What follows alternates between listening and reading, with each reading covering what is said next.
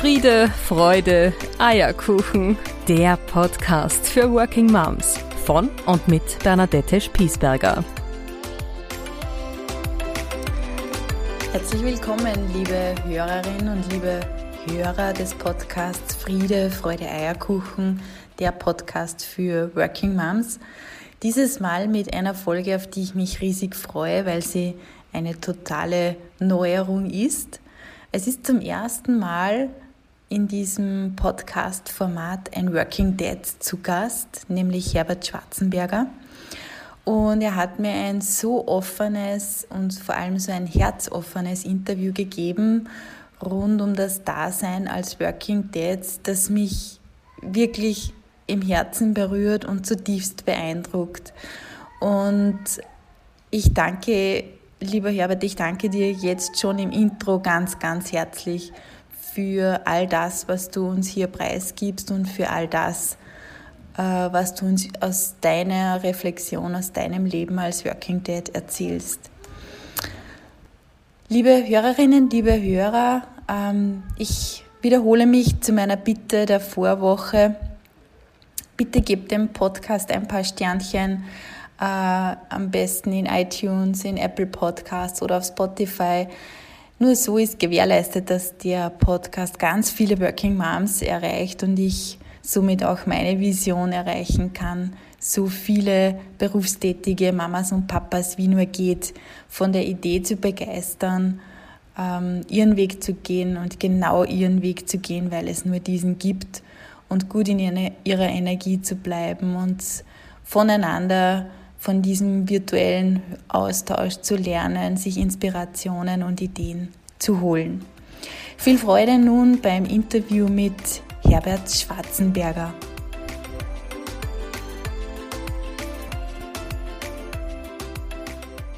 Ja, Herbert, vielen herzlichen Dank. Ich freue mich erstens einmal ganz riesig, dass ich dich wieder mal sehen darf ähm, und zweitens, dass ich mit dir heute über das Thema Working Moms sprechen darf und dass du, und das ist Premiere und Novum im Podcast, dass du der erste Working Dad bist, den ich äh, zu Gast habe. Das freut mich ganz besonders und ich, es wird dir auch eine ganz spezielle Ehre zuteil. Also ich, ich habe gerade gestern einen kurzen Dialog mit meinem Mann dazu gehabt, der gemeint hat, warum ist er nicht der Erste, der dann sprechen darf. Aber ich gesagt, das kommt auch noch, aber diese Nummer ist mir noch zu heiß.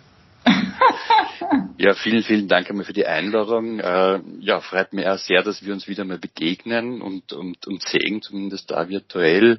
Das ist fast zu viel der Ehre und ich, ich verstehe da den, den Mann durchaus.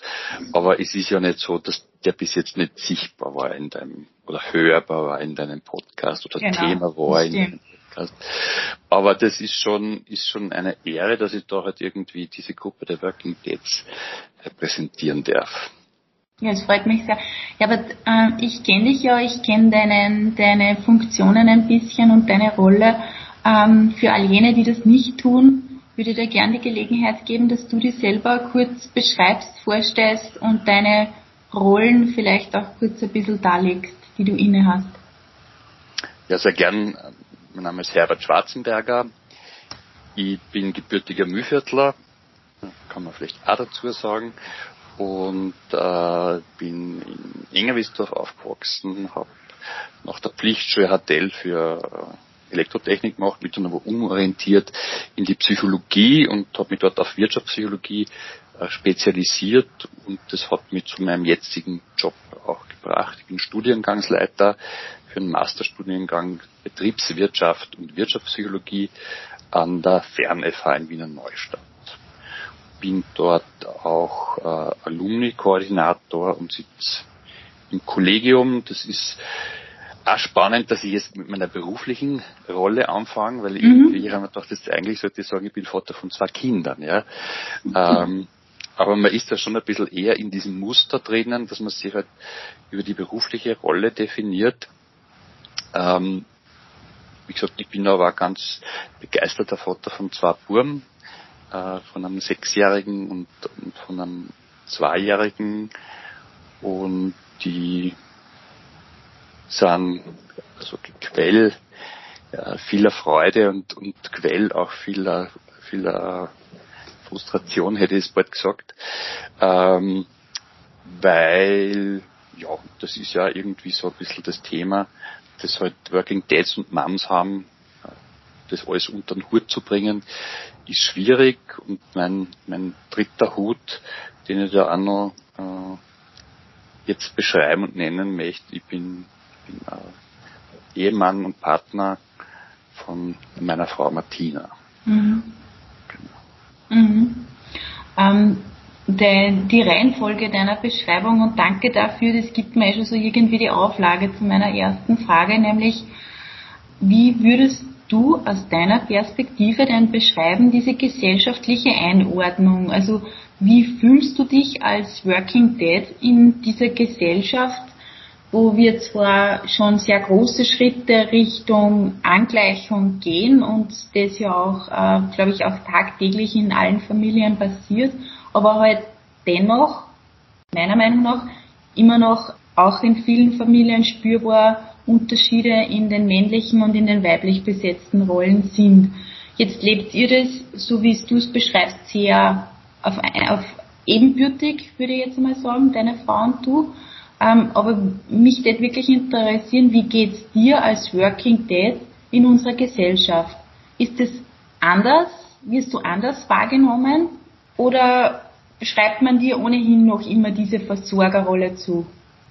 Das ist eine gute Frage. Also spannend finde ich ja, dass, dass, äh, dass ich mich bisher überhaupt nicht als Working Dead äh, bezeichnet habe und mich eigentlich auch nicht als so einer gesehen habe. Ja, tatsächlich. Also es ist halt irgendwie, das ist, das ist eine Rolle oder das ist irgendwie ein Rollendreieck, ähm, das das sich entwickelt und das ist in irgendeiner Form halt irgendwie ähm, in, in meinem Umfeld vorgegeben, nicht? dass man sich halt als, als Mann auch also Familienmanagement und am Haushaltsmanagement und dieses modernen Ausdrücken zu benennen beteiligt und dass man halt auch versucht, ähm, als, als Vater präsent zu sein. Ja. Mhm. Ähm, ich habe es aber jetzt selber gesehen, also die Definition ist halt, und auch die Wahrnehmung von der Gesellschaft ist immer nur sehr stark über den Beruf dominiert, ja. Und wenn mir wer fragt, wer ich bin, dann, dann, dann sage ich, ich bin Studiengangsleiter, ne, an, an, mhm. an der Ferne fahre. Und dieser Fokus auf diese anderen beiden Hüte und aufs, auf diesen eher privaten Bereich, der kommt dann halt ein bisschen später. Und das ist vielleicht schon anders, wie es jetzt, äh, wie es jetzt mitunter bei bei Frauen oder Fall ist, womit das zu tun hat, weiß ich nicht, vielleicht auch mit dem Umstand, dass ich halt ähm, also immer noch Vollzeit arbeite und dass halt irgendwie die, die Kinder nicht so sichtbar sind, wo, wobei oder halt diese anderen Rollen nicht so sichtbar sind jetzt fürs, fürs berufliche Umfeld. Ja. Diese anderen Rollen nicht so äh, sichtbar sind auch fürs private Umfeld. Also wenn ich mir halt mit, mit Freunden triff oder so, dann, dann mache ich ja das äh, nicht mit Kindern im Schlepptau. Mhm. Ja. Das, das fällt meiner Frau wesentlich schwerer. Ja. Mhm. Ähm, das ist die eine Geschichte. Das mit dem Sichtbar, das möchte ich nur ganz kurz ausführen. Also äh, die, die Pandemie hat ja hat ja ganz viel äh, also Dinge verändert und, und äh, nicht nur zum Positiven, wie wir alle wissen, wie wir mhm. alle erleben. Aber ich glaube, es ist sichtbar worden. Was? Es ist, ich weiß, ich bin da gesessen an dem Platz, wo ich jetzt bin, in, in einer Sitzung mit meinem kleinen Sohn am Arm. Ja. Mhm. Und natürlich sehen die den dann halt mhm. einmal, ja. oder mit schreienden Kindern im Hintergrund. Mhm. Ja. Und dann wird man halt auch äh, Personen gegenüber, die das überhaupt noch nicht am Radar gehabt haben, wird man dann halt auch als Vater mit wahrgenommen, mhm. als Mensch äh, mit Betreuungspflichten und umgekehrt habe ich es halt auch fein gefunden, dass, dass die, also zum Beispiel in meinem, in meinem, Team oder bei uns in der Firma, dass die Mütter mit Betreuungspflichten nicht mehr die einzigen waren, ja, die halt dann bei der Sitzung nicht live dabei haben, sein Kinder, sein Kinder oder halt bei denen ein Kinder mal geschrien hat oder der Postler geleitet hat, sondern das hat irgendwie schon also ein bisschen äh, alle wieder ins Boot geholt und das, das finde ich schon, das finde ich schon mhm. ganz gut. Ja. Mhm. Du hast jetzt so ein bisschen beschrieben, dieses Thema ähm, der Sichtbarkeit. Ich finde das aber ein sehr Spannendes, weil ich habe gerade überlegt, dass die Pandemie da schon der große Katalysator war, auch diese Dinge hörbar, sichtbar zu machen.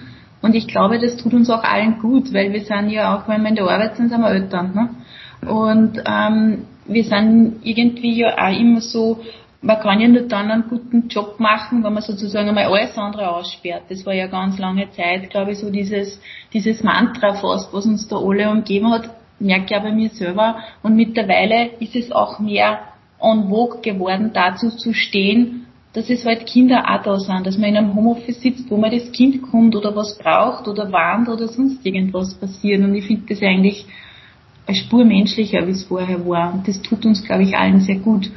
Meine Frage war aber, deine Wahrnehmung in der Gesellschaft. Äh, ein bisschen hast du es beschrieben, weil man dich sozusagen durch dieses Sichtbarwerden auch möglicherweise anders wahrnimmt in deinem beruflichen Kontext, nämlich nicht nur in deiner Führungsrolle, sondern auch als Vater, als, als Partner einer Frau mit zwei Kindern. Ja. Aber merkst du, dass du vielleicht anders wahrgenommen wirst, wenn du mit deinen zwei Buben unterwegs bist, wenn du Dinge tust, die normalerweise, oder was ist normalerweise, die vor 20 Jahren vielleicht noch eine Frau getan hätte mit ihren Kindern? Also jein, muss ich sagen, äh, weil, also ich habe jetzt vielleicht nicht dazu gesagt, also wo ich, wo ich wohne, wo ich lebe, also ich lebe halt in Wien, im, im Zentrum vom 17. Bezirk und ja, also dort, wo ich mich halt irgendwie bewege, dort triff ich auf genug äh, Väter, die halt äh, die mit ihren Kindern am Spielplatz gehen, ja, oder Väter, die mit ihren Kindern einkaufen gehen und halt vom Kindergarten kennt man die halt auch zum Teil, ja. Ist aber schon, und über das reden wir halt schon auch immer, das ist schon auch ein, ein bisschen bisschen eine Blase, in der wir uns bewegen. Ja? Also mhm.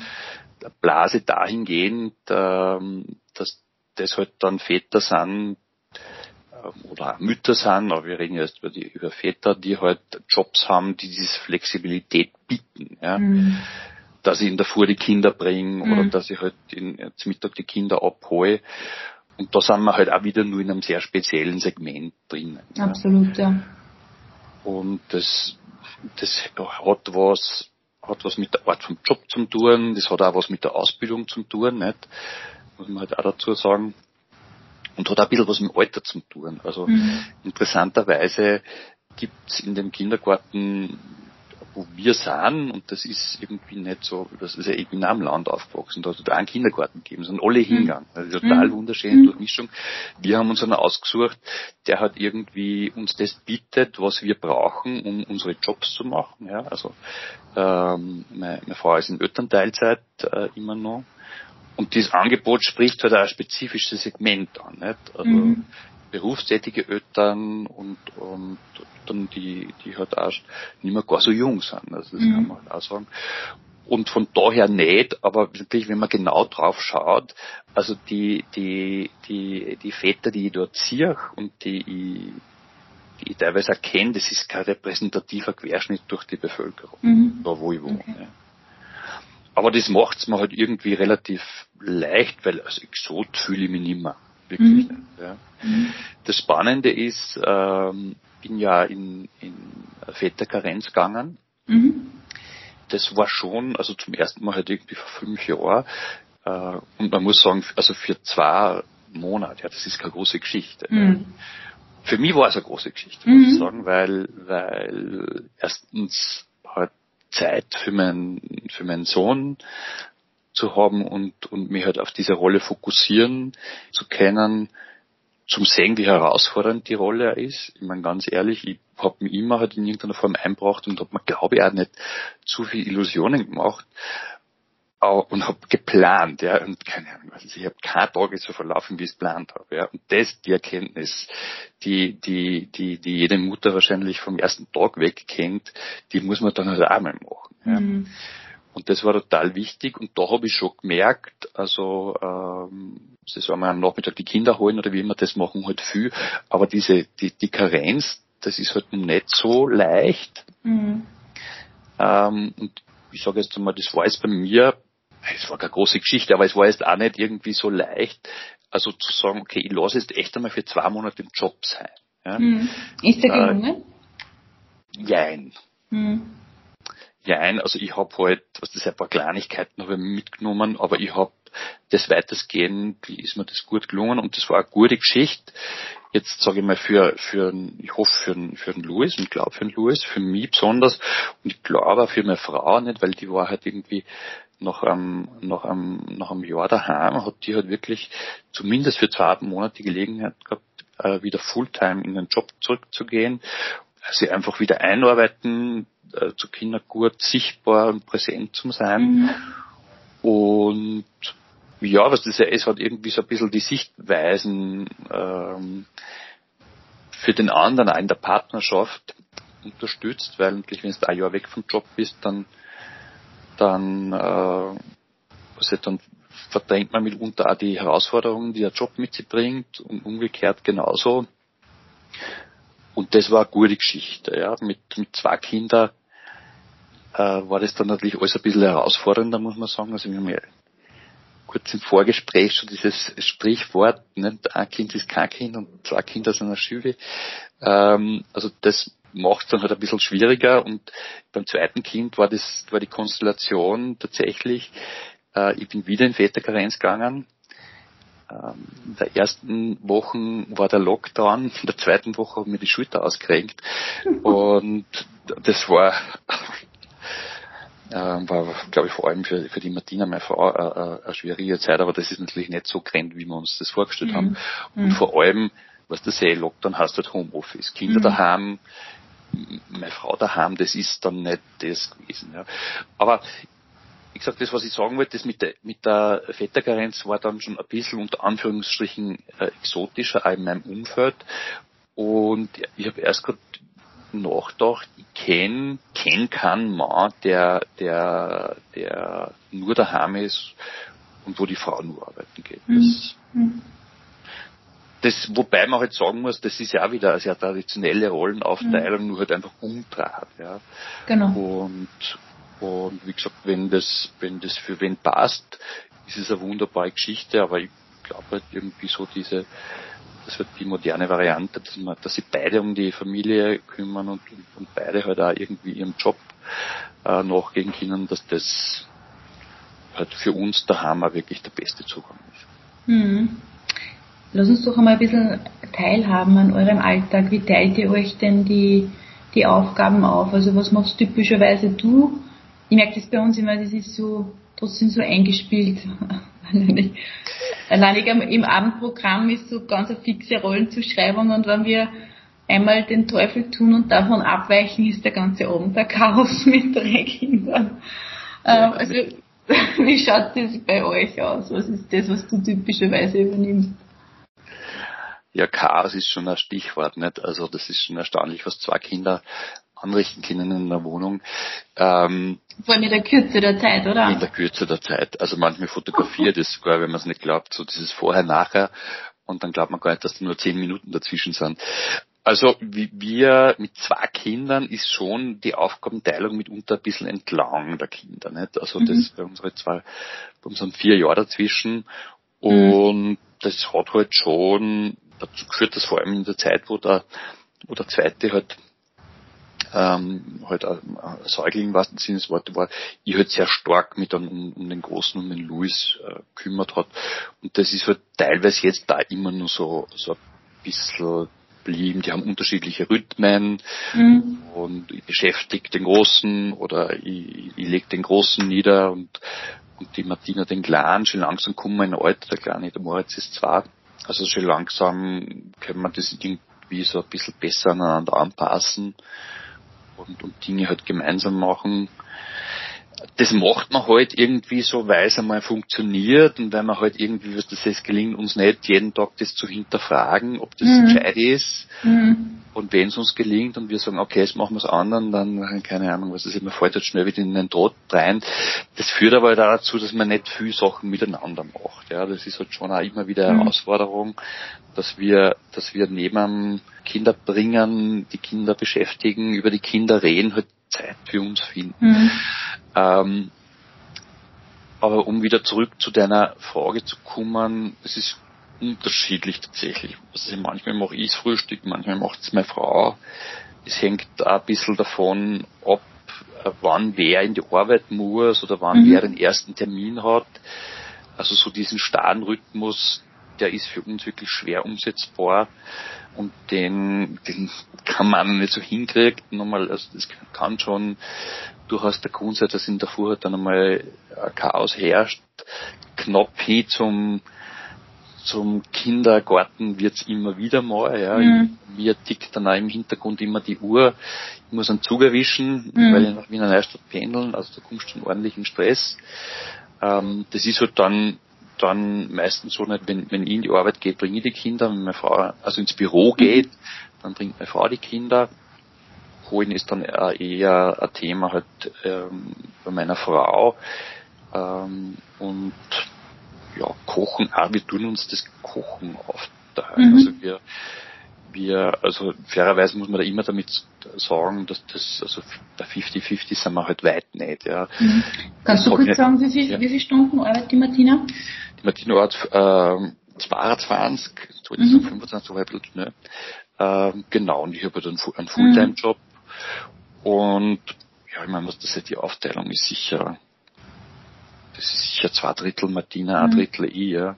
Und es gibt halt so, was das ja, die bügeln tue ich, waschen tut meine Frau, so, aber das war schon immer so in der Beziehung. Das mhm. hat sich nicht gewandelt, ja. Mhm. Also viel abwechselnd und versuchen wir da gewisse Dinge gemeinsam zu machen. Es ist dann nicht so, dass jetzt nur die Martina mit den Kindern zum Arzt geht, sondern halt auch umgekehrt und, und man, manchen Sprechtag oder so äh, schaffen wir dann vielleicht sogar zu zweit. Jetzt mit zwei Kindern ist das halt wirklich schwierig, aber wir, wir teilen uns das ganz gut auf, aber nur mal, was das eben, man hat das Gefühl, äh, dass das nicht fair ist, das Gefühl, dass, dass man überfordert ist, das haben wir immer wieder. Ja. Hm. Ich glaube, das gehört dazu. Also ich glaube, über das müssen wir ganz offen reden. Kinder zu haben und sich auf Kinder einzulassen, ist manchmal das Tollste, das auf der Welt gibt und gleichzeitig das Herausforderndste, weil du ja. dir als Mensch ständig irgendwie wieder in Frage stößt oder in Frage gestellt wirst und ähm, weil du auch die Bereitschaft, glaube ich, haben musst als Eltern, dass du die einmal wieder als Mensch komplett einreißt, um die dann auch wieder neu aufzubauen, ja, und, und das, glaube ich, kostet brutal viel Energie manches Mal, ja. Ja, da bin ich total bei dir. Es ist halt was das, das, das ich, war 39, wie, wie wir den Louis gekriegt haben. Äh, da ist man halt auch irgendwie schon äh, gewohnheitsmäßig mitunter relativ eingeschliffen. Mhm. Und was ist so die Dinge, die halt irgendwie funktioniert haben in der Interaktion mit anderen Leuten, ja, also meine Studierenden, mhm. Kollegen, mhm. die funktionieren mit Kindern halt überhaupt nicht. Und, und das hält die brutal auf den Boden zurück mitunter und da musst du da irgendwie so der, die Art und Weise, wie du kommunizierst oder, oder interagierst, äh, total neu überdenken. Ja. Mhm. Und umgekehrt, was du sagst, dieses Kindsein, ja, das, das ganz lang mein eigenes Kindsein verschüttet war, das ist erst jetzt wieder auftaucht. Mhm. Ja. Wie war meine Kindheit? Ja. Wie, war, wie, wie war das mit mir und meinen Eltern? Ähm, das miteinander spülen und so, das ist halt irgendwie äh, ganz was Schönes, was man dann wieder entdeckt. Mhm. Und, und das, das möchte ich nicht missen. Aber wie gesagt, äh, den Anspruch, den, den ich ja selber an, an, an mich habe mitunter und, und dem ich, dem ich nicht gerecht wäre, unterm Strich wirklich nicht gerecht wäre, nämlich guter Studiengangsleiter zu sein, ein guter Vater zu sein, ein guter Mann, ein guter Partner zu sein, ähm, und das irgendwie alles gleichzeitig, das, mit dem Scheitern, was du sagst, mit dem musst du mal fertig sein. Mhm. Mit dem musst du mal fertig werden. Zum Glück sage ich jetzt einmal, also es gibt halt die Momente, wo ich mir denke, jetzt äh, in der Arbeit stehe ich voll in meinem Saft und da läuft alles. Das sind dann vielleicht eher die Momente, wo ich ein bisschen ein schlechterer Vater und ein schlechterer Partner bin und umgekehrt. Also das, das hätte es ähm, da findet man dann halt auch ein bisschen einen Ausgleich mhm. dafür. Aber man muss, glaube ich, akzeptieren, dass das, dass das eine riesen Herausforderung mhm. ist. Ähm, man muss auch, man muss ja das, das Scheitern eingestehen, ja. äh, das klingt jetzt vielleicht ein bisschen dramatischer, ich meine halt eher so dieses kleine Scheitern mhm. wieder mit, mit diese kleinen Alltagsgeschichten, genau. ja genau. Mhm. Und dann kann man es auch nehmen, ja, dann kann man es mhm. auch nehmen und akzeptieren und halt auch akzeptieren, dass man, dass man nicht der perfekte Ehemann ist und nicht der perfekte Vater ist. Mhm. Aber ich denke, da mag ich jetzt kurz was sagen, weil ich habe letztens mit einer Psychologin dazu gesprochen mhm. und du bist ja auch Psychologe. Und die gesagt, das Schlimmste für Kinder sind perfekte Eltern. Und ich glaube, zumindest hoffe ich, dass in der Aussage so viel Wahres dran ist, weil die gibt mir so einen innerlichen Frieden. Ja, du, das, das werde ich mir irgendwo aufschreiben, dann unter meinem Rechner hinklicken. Ja, du, ich, ich, ich glaube auch, ich denke mir halt, man darf in vielen Dingen nicht zu so dogmatisch sein, ja. Mhm. Obwohl das halt auch nicht immer so einfach ist. Und ja, man muss auch also ich bin halt auch, da habe ich ein Sendungsbewusstsein, oder, ja, sage ich auch zu meinen berufsbegleitenden Studierenden, Leute, ihr, ihr müsst auf euch selber schauen, ja, mhm. weil ihr, ihr werdet, ihr, ihr tut euch am familiären, sozialen Umfeld und euch im beruflichen Gefallen, äh, Umfeld kann gefallen, wenn, wenn das nicht so ist, ja, also, also schaut auf euch mhm. und, und, auf eure Energien, auch im Interesse vom Job, mhm. und, und von der Familie, ja.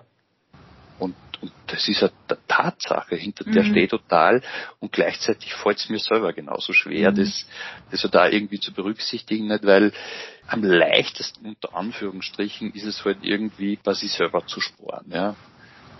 Und bei sich selber einzustrengen, weil das muss ich mir nur mit mir selber ausmachen, ja. Und das ist halt irgendwie auch ein bisschen die, die Gefahr, ja. Das ist halt die Gefahr, dass man dann halt äh, Dinge nicht macht, die man eigentlich braucht, Mhm. Das ist schon auch, was du sagst, also so ehrlich muss ich sein, dann würde ich gern was machen, mach's nicht und suche die Schuld mitunter nicht nur bei mir, sondern halt mhm. auch bei meiner Frau vielleicht mhm. oder bei meinen Kindern. Aber das ist in mhm. Wahrheit das ist meine Entscheidung. Ja. Und das muss man sich dann auch wirklich bewusst, bewusst machen und, und sich die Zeit nehmen und dann halt auch irgendwie dazu steht, dass man halt äh, einmal so diese kleine Insel für sich selber schafft.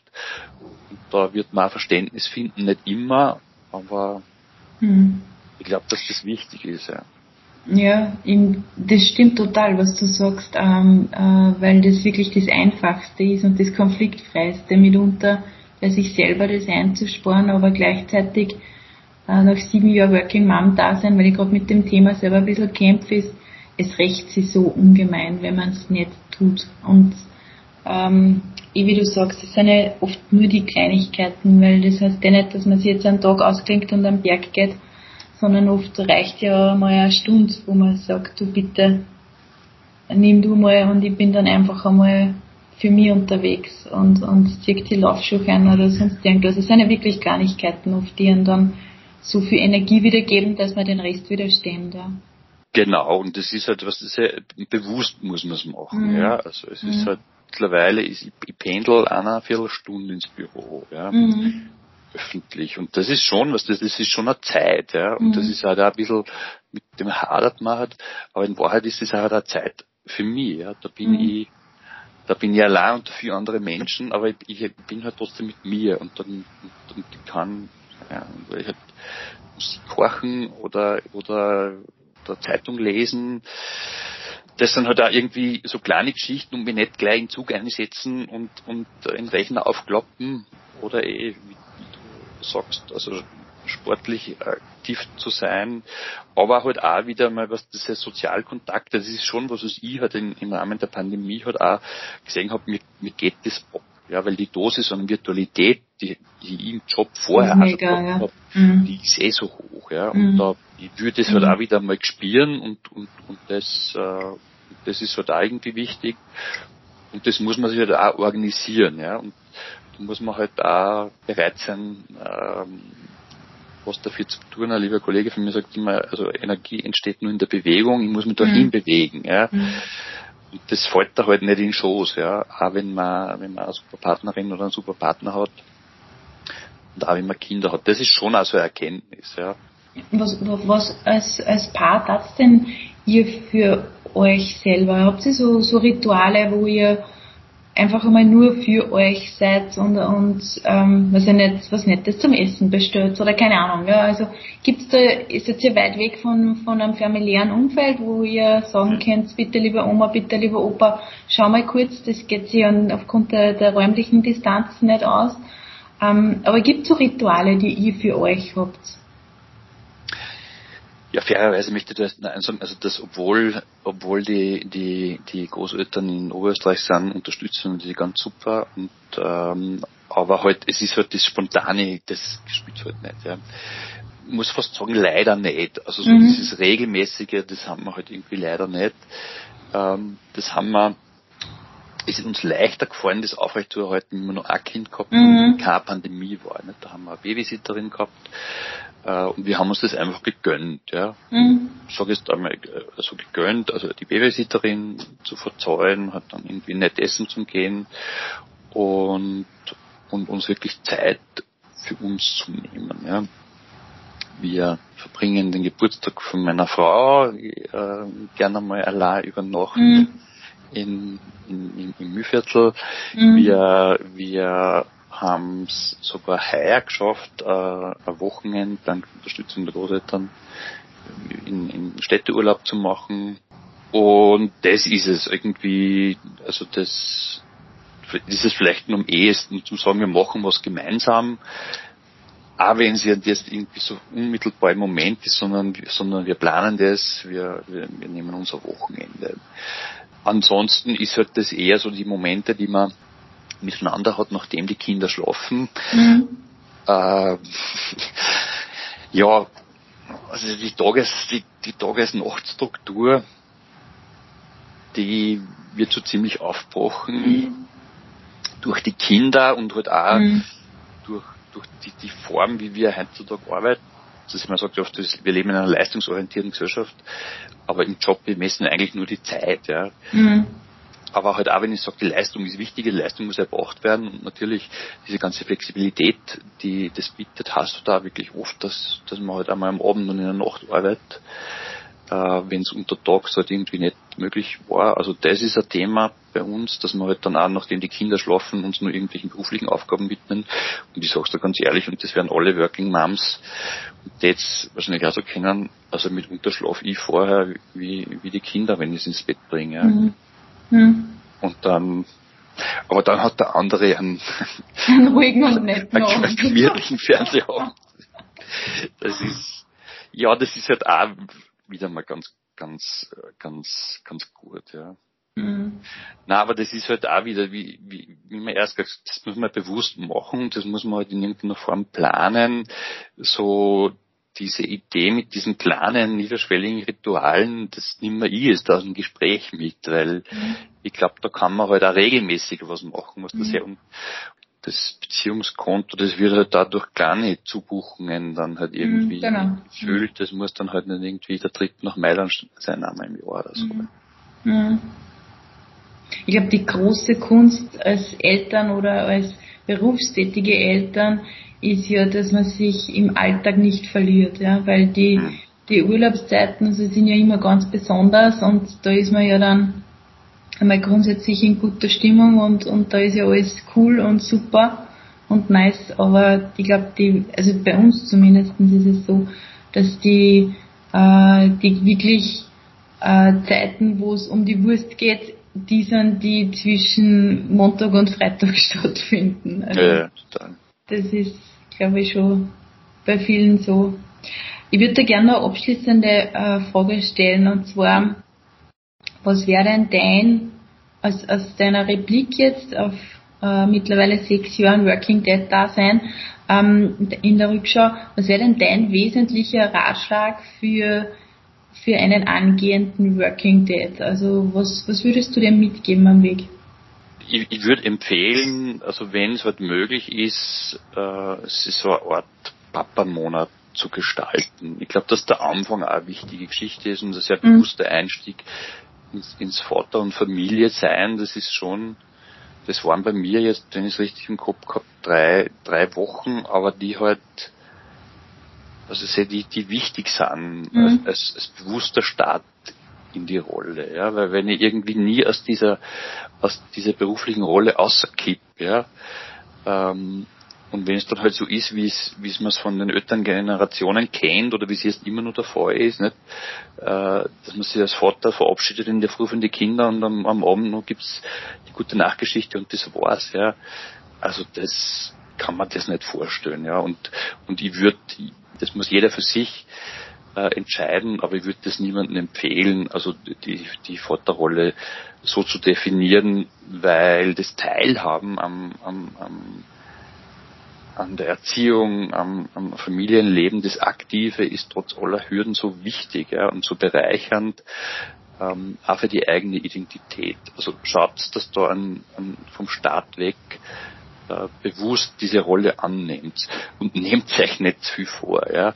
Also nehmt nicht nur, ich habe es ja gesagt, äh, bei der Väterkarenz, ja, nehmt euch nicht zu viel vor, auch im Sinne von, ich will der perfekte Vater sein, ich will alles anders machen oder ich will alles gleich machen, so wie es äh, mir vorgelebt worden ist, sondern versucht, euch einen, einen Weg zum Finden und versucht auf euch zu schauen und auch immer wieder mal zu reflektieren, wie geht's mir, wie geht's meiner Familie, auch wie geht's meinem Job, mit dem es jetzt läuft und immer halt wieder Anpassungen zu machen. Mhm.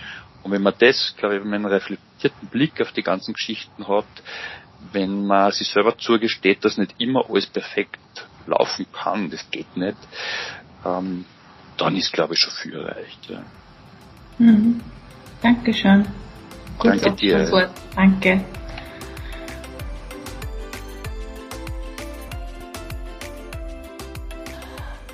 Ja, ich hoffe, Du hast dir genauso viel mitgenommen an Ideen, an Inspiration, an Möglichkeiten, aber auch an Themen, die, die du vielleicht auch noch für dich reflektieren magst. Ich werde hier noch ein bisschen nachdenken müssen und wollen über dieses Gespräch, über all das Gesagte, weil es inhaltlich sehr tief geht, wie ich meine. Und ähm, ja, ich bin selber schon gespannt, was da noch alles aus mir herausbricht, was diese Gespräch betrifft. Ich mag dich nun in deine Working Mom Woche entlassen, wieder mit meinem Motto, nämlich wenn es einmal rutschig wird, wenn es einmal ein bisschen steinig wird, ein paar Stolperer gibt, dann denke immer daran, aufstehen, Krone richten und hoch erhobenen Hauptes deinen Weg als Working Mom und als Working Dad gehen. Ich freue mich schon jetzt auf die nächste Folge. Du weißt, am Sonntag ist immer Podcast-Time und du kannst mich auch jederzeit in den sozialen Netzwerken besuchen. Der Podcast hat mittlerweile eine eigene Seite auf Facebook. Bitte nutze euch dieses zu abonnieren. Da gibt es auch immer wieder ein paar News von mir und vor allem versäumst du gar nichts, was rund um das Thema Friede, Freude, Eierkuchen demnächst passiert. Alles Liebe und eine gute Zeit.